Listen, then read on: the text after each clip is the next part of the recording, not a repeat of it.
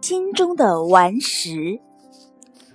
从前有一户人家的菜园，摆着一颗大石头，宽度大约有四十公分，高度有十公分。到菜园的人不小心就会踢到那一颗大石头，不是跌倒就是擦伤。儿子问：“爸爸，那颗讨厌的石头为什么不把它挖走？”爸爸这么回答：“你说那颗石头啊，从你爷爷时代就一直放到那里了。它的体积那么大，不知道要挖到什么时候。没事无聊挖石头，不如走路小心一点，还可以训练你的反应能力。”过了几年，这颗大石头流到下一代。当时的儿子娶了媳妇，当了爸爸。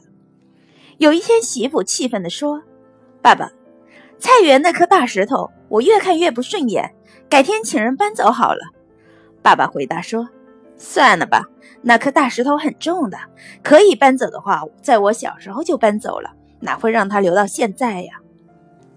媳妇心里非常不是滋味，那颗大石头不知道让他跌倒了多少次了。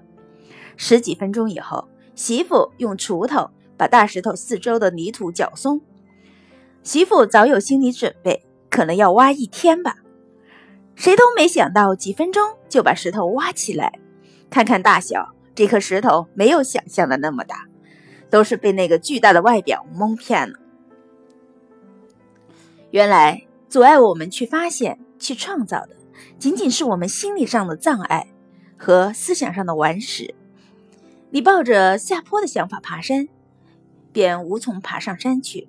如果你的世界沉闷而无望，那是因为你自己沉闷无望。改变你的世界，必先改变你自己的心态。